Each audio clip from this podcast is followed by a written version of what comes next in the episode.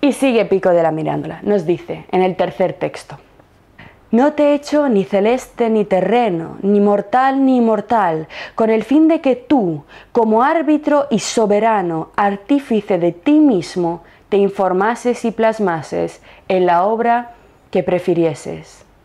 Podrás degenerar en los seres inferiores, que son las bestias, podrás regenerarte según tu ánimo en las realidades superiores, que son divinas. Dependerá de los actos del hombre el destino de su vida. También esta es una idea extremadamente importante que contrasta con el determinismo propuesto por Lutero.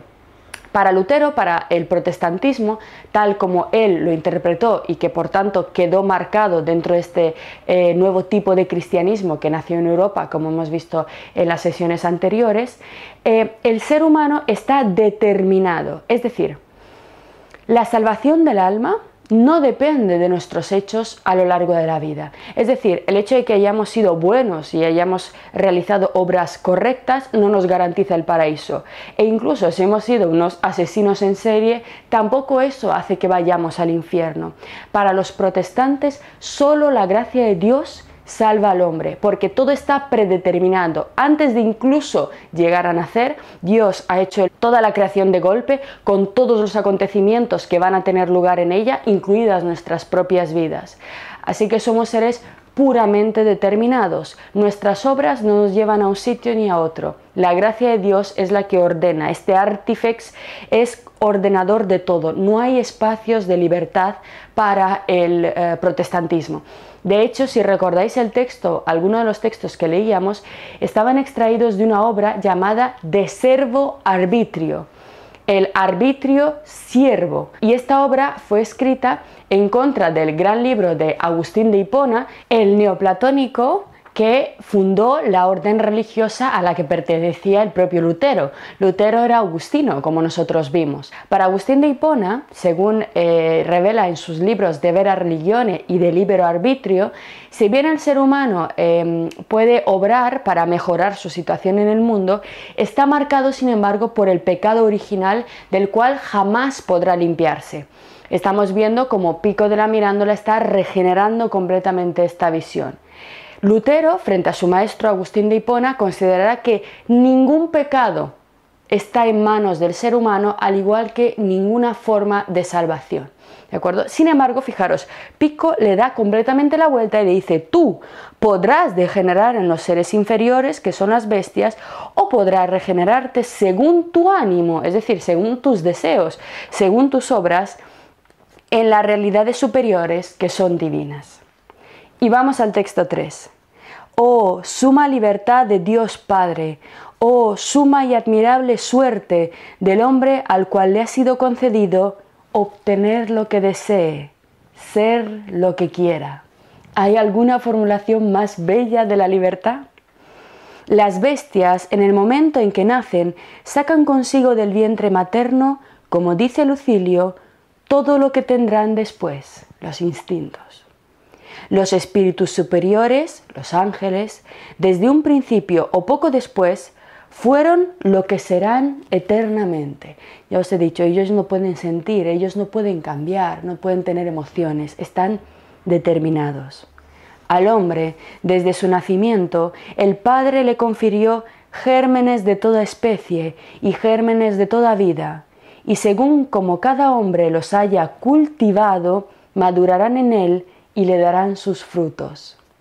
Fijaros la insistencia en el hecho de que depende de cómo nosotros deseemos además libremente madurar los frutos, así será nuestra vida. Tenemos gérmenes de todo, no estamos determinados respecto a nada. Podemos ser artistas, podemos ser ingenieros, podemos ser lo que queramos, no estamos determinados de ningún modo. Así que dependiendo de nuestras propias obras, llegaremos a ser libremente lo que queramos. Si cultivamos algunas partes de nosotros, como las partes más bajas, solamente seremos bestias. Si en cambio cultivamos las cosas elevadas, las que nos hacen propiamente humanos, nos podremos ir elevando hacia lo más divino y perfecto. Así nos dice. Si fueran vegetales, los gérmenes que cultivemos, será planta. Si sensibles, será bestia. Si racionales, se elevará animal celeste. Si intelectuales, será ángel o hijo de Dios. Fijaros los grados de elevación que también encontramos, por ejemplo, en un autor como Aristóteles, en los cuales el punto más importante es el intelectual. La razón, la racionalidad es lo que pone al hombre por encima de todas las criaturas. ¿Quién no admirará a este camaleón nuestro? Fijaros, la definición del hombre como camaleón, como una criatura cambiante que puede cambiar sus colores según la circunstancia, que no está determinado. O más bien, ¿quién admirará más cualquier otra cosa? Ahora somos lo más admirable del mundo. No se equivoca Asclepio, Hermes, en razón del aspecto cambiante y de esta naturaleza que se transforma incluso a sí misma. Cuando dice que en los misterios el hombre era simbolizado por Proteo. Proteo en la mitología griega era el dios del mar, concretamente era un dios que se transformaba en las olas del mar, de tal modo que él cambiaba, tenía una naturaleza tan cambiante como eh, las olas del mar que nunca son iguales. ¿no? Así es el hombre cambia constantemente con la historia y también dentro de su propia vida, dentro de su propia maduración o degradación. 5. Por ello, si ven ustedes a alguno entregado al vientre, arrastrarse por el suelo como una serpiente, no es hombre ese que ven, sino planta. Si hay alguien esclavo de los sentidos, cegado por calipso, por vanos espejismos de la fantasía y cebado por sensuales halagos, no es un hombre lo que ven, sino una bestia. En cambio, si hay un filósofo que, con recta razón, discierne todas las cosas, venérenlo. Es animal celeste, no terreno. Si hay un puro contemplador ignorante del cuerpo, adentrado por completo en las honduras de la mente, este no es un animal terreno ni tampoco celeste, es un espíritu más augusto, revestido de carne humana.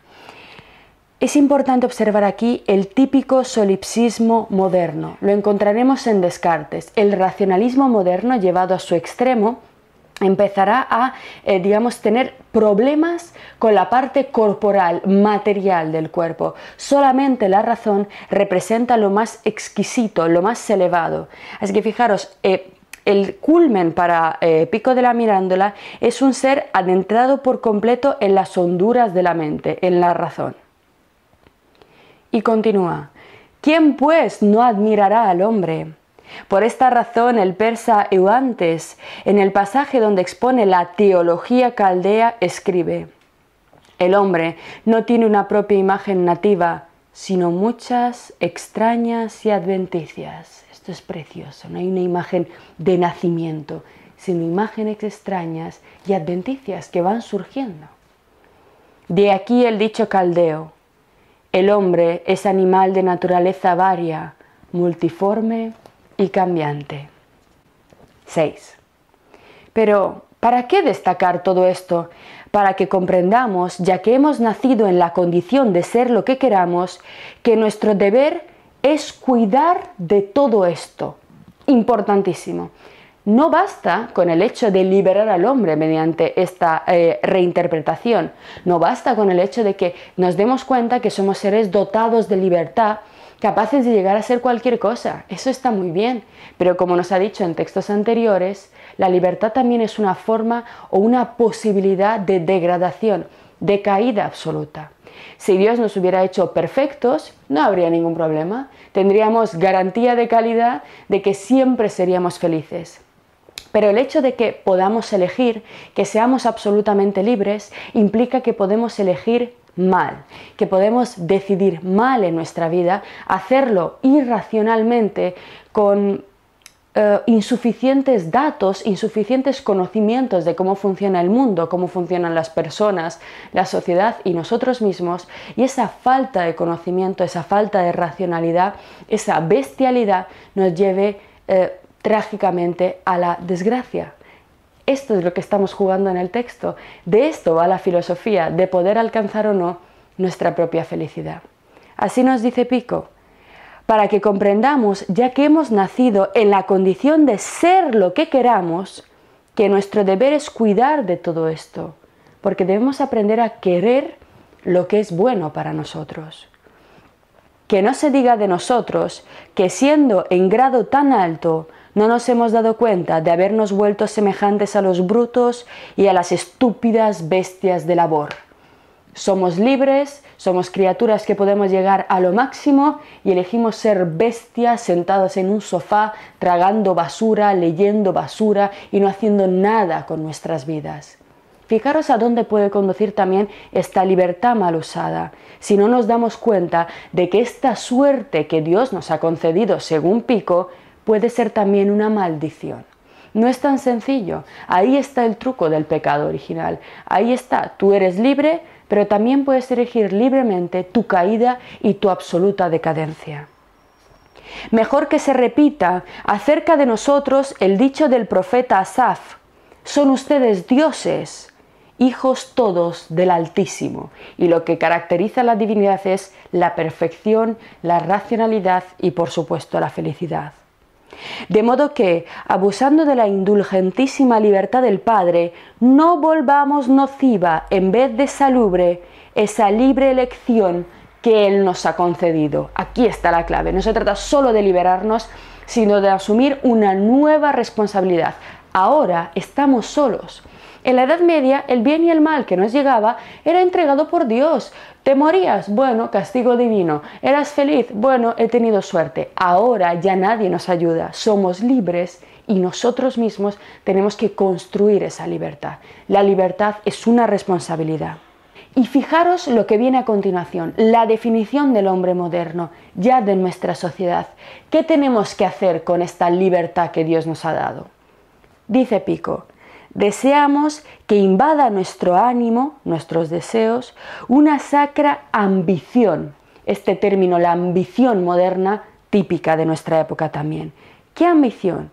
Una ambición de no saciarnos con las cosas mediocres, sino de anhelar las más altas, de esforzarnos por alcanzarlas con todas nuestras energías, dado que con quererlo podemos.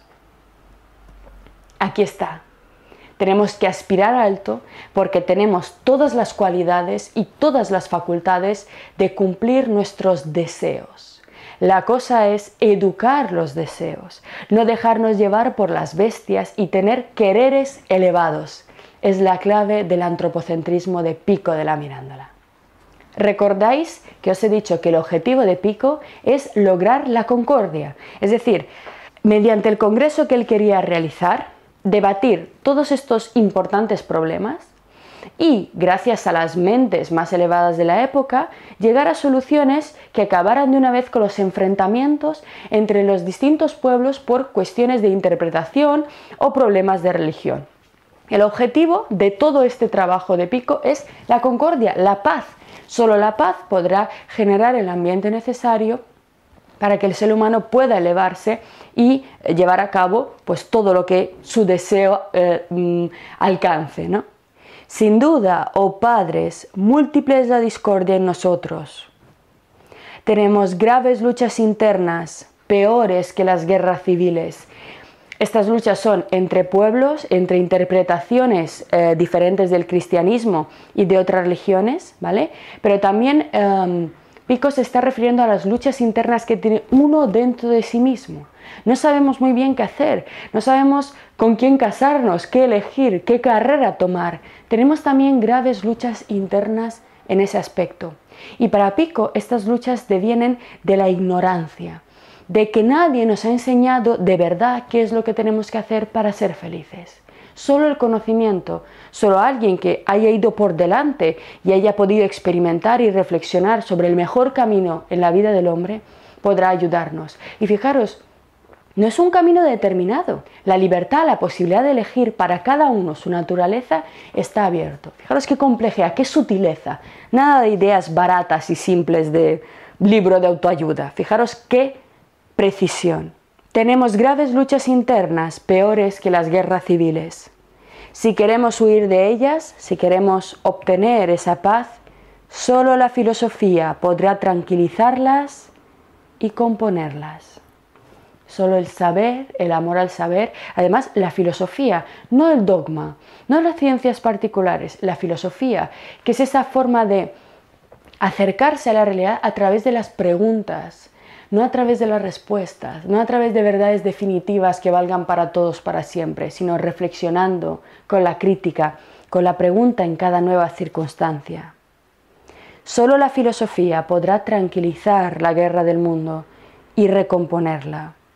Si sobre todo nuestro hombre establece tregua con sus enemigos y frena los descompuestos tumultos de la bestia multiforme y el ímpetu, el furor y el asalto del león, entonces, si más solícitos de nuestro bien deseamos la seguridad de una paz perpetua, ésta vendrá y colmará abundantemente nuestros votos. Pico está diciendo que en primer lugar hemos de parar la violencia, hemos de parar esta bestia multiforme, el ímpetu, el furor, el asalto del león, el enseguida ser agresivos con los demás. Hay que sentarse a pensar, a reflexionar, no a debatir, a atacarnos, a despellejarnos lo que vemos en la tele, en las tertulias. Eso no es pensar, eso es la furia del león. Hay que parar en este bellísimo concilio que este jovencito había diseñado. Muertas la una y la otra bestia, como víctimas inmoladas, quedará sancionado entre la carne y el espíritu un pacto inviolable de paz serenísima. La dialéctica, el diálogo racional filosófico, no el debate este de las tertulias, la dialéctica calmará los desórdenes de la razón tumultuosamente mortificada entre las pugnas de las palabras. La filosofía natural tranquilizará los conflictos de la opinión y las disensiones que trabajan, dividen y laceran de diversos modos el alma inquieta. La filosofía natural es la ciencia.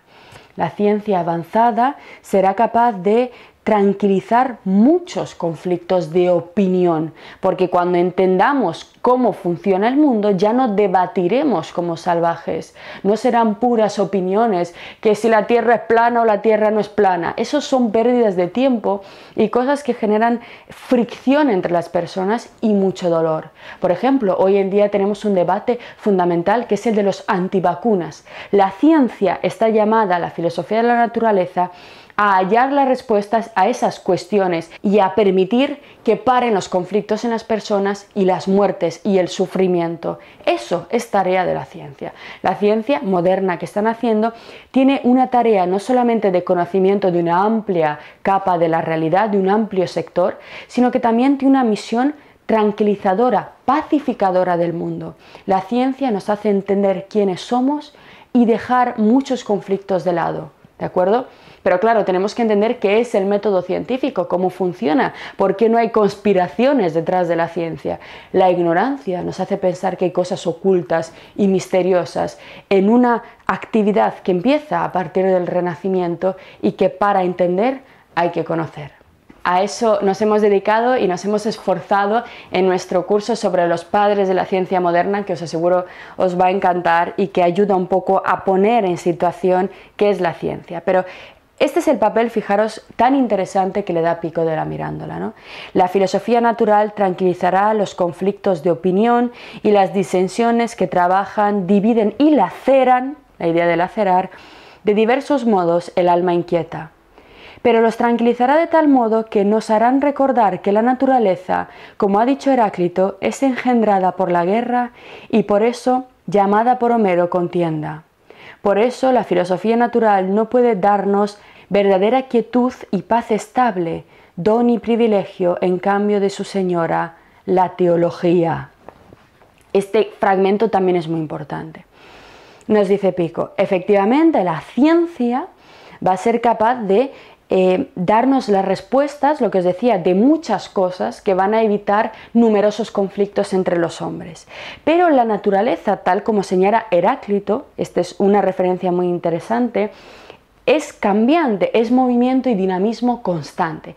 Así que la ciencia puede más o menos aproximarse a determinadas verdades de forma suficientemente convincente, pero hay aspectos que no puede dominar o al menos que tardará muchísimos siglos en alcanzar a dominar. Es que la ciencia digamos, será eficaz en algunos ámbitos, pero otros quedarán ah, todavía como campos de conflicto, como posibles campos de batalla entre los hombres. Por eso Pico insiste en la importancia del debate teológico, fijaros, por eso él ve que, imaginaros, si la ciencia ha podido dar respuesta a todos los ámbitos en los que ella pretende eh, eh, estudios y verdades, todavía quedaría, según Pico, un ámbito del que la ciencia no podría tocar, que es el ámbito de la teología, de las religiones, que hablan, por sus propios principios, de entidades, sustancias y planos de la realidad supranaturales, sobrenaturales inmateriales, de tal forma que la ciencia física, las ciencias no tratan cosas sobrenaturales. Así que esto bastaría para Pico para que siguiera habiendo guerras en el mundo. Por ello hay que tratar también cuestiones teológicas. No podemos dejar de lado, por muy laicos que nosotros seamos, el conocimiento de que nuestra realidad está muy atravesada, incluso en el siglo XXI, por problemas de religión. Así que la filosofía natural no puede darnos verdadera quietud y paz estable, don y privilegio en cambio de su Señora, la Santísima Teología, no religión, teología, Theos, Dios, Logos, estudio, del estudio de la divinidad. Así que hay que hacer también una propia investigación de los dioses para llegar a ese consenso entre todos los seres humanos que él eh, pretendía lograr mostrando que todas las religiones en realidad vienen del mismo tronco y que no hay motivo para pelearse. Estas son las razones, venerados padres, que no solo me alentaron, sino que me impulsaron al estudio de la filosofía. No las había expuesto, por cierto, si no debiera responder a cuantos suelen condenar el estudio de la filosofía, sobre todo en los príncipes o en aquellos que en general gozan de cierta fortuna. Ahora Pico de la Mirándola va a hacer una hermosísima defensa de por qué hay que estudiar filosofía, por qué la filosofía tiene que estar en la sociedad y por qué la filosofía es la principal herramienta de conocimiento y de paz porque hemos visto cómo la paz solo se alcanza a través del conocimiento para Pico. Así que nos dice, no habría explicado todas estas razones si no fuera porque hay muchísima gente que considera que la filosofía no debe ser estudiada, sobre todo en los príncipes o en aquellas personas que en general gozan de cierta fortuna. Todo este filosofar, en efecto, es más bien razón de desprecio y de afrenta. Fijaros, en la sociedad de Pico de la Mirándola ocurría lo mismo que ahora. no hay infarto más grande que le pueda dar a un padre eh, que su hijo llegue diciendo que quiere estudiar filosofía. Parece que es lo peor que uno puede hacer, ¿no? Desprecio y afrenta. Tanta es la miseria de nuestro tiempo que de honor y de gloria y esta perniciosa y monstruosa convicción ha invadido a tal punto la mente de casi todos que según ellos solo poquísimos o nadie debería filosofar.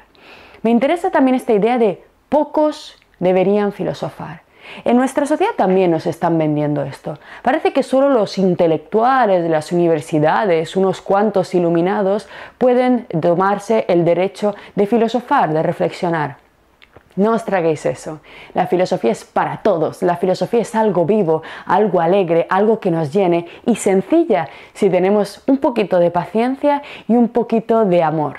La filosofía no es para pocos, la filosofía es para todos, tal y como nos dice Pico como si investigar y tener siempre ante la mente los problemas de las causas, de los procesos de la naturaleza, de la razón del universo, de las leyes divinas, de los misterios de los cielos y de la tierra, no valiese nada, a menos que se obtuviera de ello una utilidad o una ganancia. ¿no? Toda esta gente que no solamente dice que son unos pocos los que deben filosofar, porque para filosofar hay que ser como muy inteligente, sino que además solo se dedican a la filosofía por dinero. No la respetan, no la practican, solo dinero. Hemos llegado a tal punto, y bien doloroso, que no se considera sabios sino aquellos que hacen del estudio de la sabiduría una fuente de ganancia. ¿Os suenan esos que van de filósofos y que se creen más inteligentes simplemente porque cobran? Fijaros cómo denuncia Pico esta forma de actuar. La filosofía es para todos y debe llegar a todos. De modo que se puede ver a la púdica Palas, Palas Atenea, Atenea la diosa de la filosofía, residente entre los hombres por don divino, expulsada, ridiculizada y vilipendiada. No hay quien la ame, quien la secunde, si no es con un pacto de que ella se prostituya y traiga ganancia con su violada virginidad. Y recibido el dinero, que ponga en el cofre del rufián el mal obtenido dinero. Filosofía solo por dinero, no sé si os suena. Digo todo esto y no sin grandísimo dolor e indignación, no ya contra los príncipes, sino contra los filósofos de nuestro tiempo, quienes creen y predican que no se debe filosofar porque no se han establecido premios y recompensas para los filósofos, como si con este aserto no mostraran no ser filósofos. Toda su vida, en efecto, estando puesta al servicio del lucro y de la ambición, no abrazan el conocimiento de la verdad por sí misma. Al menos se me concederá, al menos no enrojeceré cuando sea elogiado por ello, que nunca he filosofado sino por amor a la pura filosofía, ni he esperado ni he buscado nunca en mis estudios y en mis meditaciones ninguna merced ni ningún fruto que no fuese la formación de mi alma y el conocimiento de la verdad por mí supremamente ansiada. He sido siempre amante tan apasionado de la verdad que, dejada toda preocupación de los asuntos privados y públicos, me he dedicado por entero a la paz contemplativa. De esta, ni las calumnias de los envidiosos, ni los dardos malignos de los enemigos han podido hasta aquí, ni podrán nunca apartarme. Pobre Pico. Un envidioso le denunció y acabaron matándole. Ha sido la filosofía atentos, quien me ha enseñado a depender de mi sola conciencia más que de los juicios de los otros, y estar atento siempre, no del mal que se dice de mí, sino de no hacer o decir algo malo yo mismo. La grandísima lección ética de Pico, precioso. Hay algunos, fijaros, que desaprueban por completo esta clase de discusiones y esta iniciativa mía de debatir en público. Muchos eh, no querían participar en este Congreso de Pico porque pedía el debate público. Esto es algo que van a evitar siempre los famosos falsos filósofos, ¿no? Les gusta dar charlas, pero el debate en el que otro a su misma altura le vaya a preguntar, no, no, no, no, debatir públicamente no. Debatir de verdad, me refiero en esas charlas de tertulia de la tele, debatir. Hay algunos que desaprueban por completo esta clase de discusiones y esta iniciativa mía de debatir en público cuestiones doctas, afirmando que todo está enderezado más bien a hacer bella exposición de ingenio y de doctrina que a obtener conocimiento. Tienen miedo. Hay otros que, aunque no desaprueban esta suerte de ejercicio, no la aprueban en absoluto en mi caso con el motivo de que yo, a mi edad, esto es, apenas 24 años, fijaros, tiene 24 años cuando escribió este texto, fijaros qué potencia, qué filósofo. La edad no importa, lo que importa es la mente y el amor a la sabiduría. Yo, con apenas 24 años, he tenido la audacia de proponer una discusión sobre los misterios más altos de la teología cristiana, sobre las doctrinas más profundas de la filosofía, sobre las disciplinas ignotas, en una ciudad famosísima, Roma, en una amplísima reunión de hombres doctísimos ante el Senado Apostólico. ¡Pam! Eso es lo que propuso el joven filósofo Pico de la Mirándola con la inocencia y con la sinceridad de acabar con los males del mundo por medio del conocimiento. Estos, aunque consintiéndome que discuta, no admiten que yo lo haga sobre 900 argumentos, diciendo que esto es tan superfluo y ambicioso como superior a mis fuerzas. Segunda crítica que le hacen a Pico, bueno, eres muy joven, pero se, mm, 900 tesis, eso es mucho, ¿no? Esto es algo muy típico en esta época, cortito. Hay que dar a la gente cosas cortas, libros cortos de 30 páginas, 10 páginas, 5 páginas, que no lean mucho. No hagas un curso de 8, 9, 10 horas. La gente solo quiere, la gente solo quiere pensamiento superficial Vamos a ver, las cosas buenas no se hacen rápido. Eso es tratarnos como a las ovejas, como a seres estúpidos. Pues fijaros que al pobre Pico también le criticaban por lo mismo. Que, ¿Por qué 900 tesis? Mm, reúne todos los problemas de la humanidad en tres tesis y vamos a tratarlo en cinco minutos. En fin, fijaros. ¿A cuántos en primer lugar critican esta costumbre de discutir en público? No he de decirles muchas cosas. Desde el momento que tal culpa, si culpa se la considera, no es común a todos ustedes, doctores eximios, que muchas veces han asumido esta tarea no sin suma alabanza y gloria, sino a Platón, a Aristóteles, a todos los filósofos famosos de todos los tiempos, los cuales tenían la convicción de que nada le era más favorable al logro de la verdad que buscaban que el ejercicio continuo y frecuente de la discusión de la discusión real. Así como se robustecen en efecto las fuerzas del cuerpo con la gimnasia, también sin duda en esta especie de palestra del espíritu, el vigor del alma se fortifica y endurece. La filosofía es una gimnasia de la mente, del cuerpo. Así que, bueno, una vez que hagáis estos cursos tenéis que debatirlos también, hay que pensarlos, hay que hablarlos. Me queda en tercer lugar responder a aquellos que están ofendidos por el número grandísimo de las tesis propuestas, ¿no? Esta especie de enfermedad también de nuestra época de resumirlo todo, de que todo sea corto, incluso, no sé si lo habéis visto, cada vez se exige que no haya palabras, que todo sean imágenes audiovisuales, lo más sencillo posible, lo más, lo más plano posible, nada de riqueza. Jamás nos enseñan estas bellezas, estos textos, estos libros maravillosos que encierran ideas, que nos salvan, que nos elevan, que nos sientan tan bien. Por tanto, me queda en tercer lugar responder a aquellos que están ofendidos por el número grandísimo de las tesis propuestas. Pero en verdad es inconveniente y harto extraño querer poner un límite a la obra ajena, ¿no? Qué raro que alguien venga a decirme a mí cómo de largo tenga que ser mi conferencia, mi curso o mis tesis. Y como dice Cincerón, querer exigir la mediocridad en aquello que tanto mejor es cuanto mayor sea. Ahí está. En nuestra época parece que se está exigiendo la mediocridad. Bueno, Evidentemente hay que saber explicar las cosas de una forma amena y de una forma fluida, pero es que a veces hay cosas que llevan mucho tiempo explicar. Y esas son las que realmente generan en nosotros un cambio y una transformación. Cicerón, Cicerón advierte que esto es simplemente exigir la mediocridad a los demás. En suma, en una empresa tan grande se me impone o sucumbir o triunfar.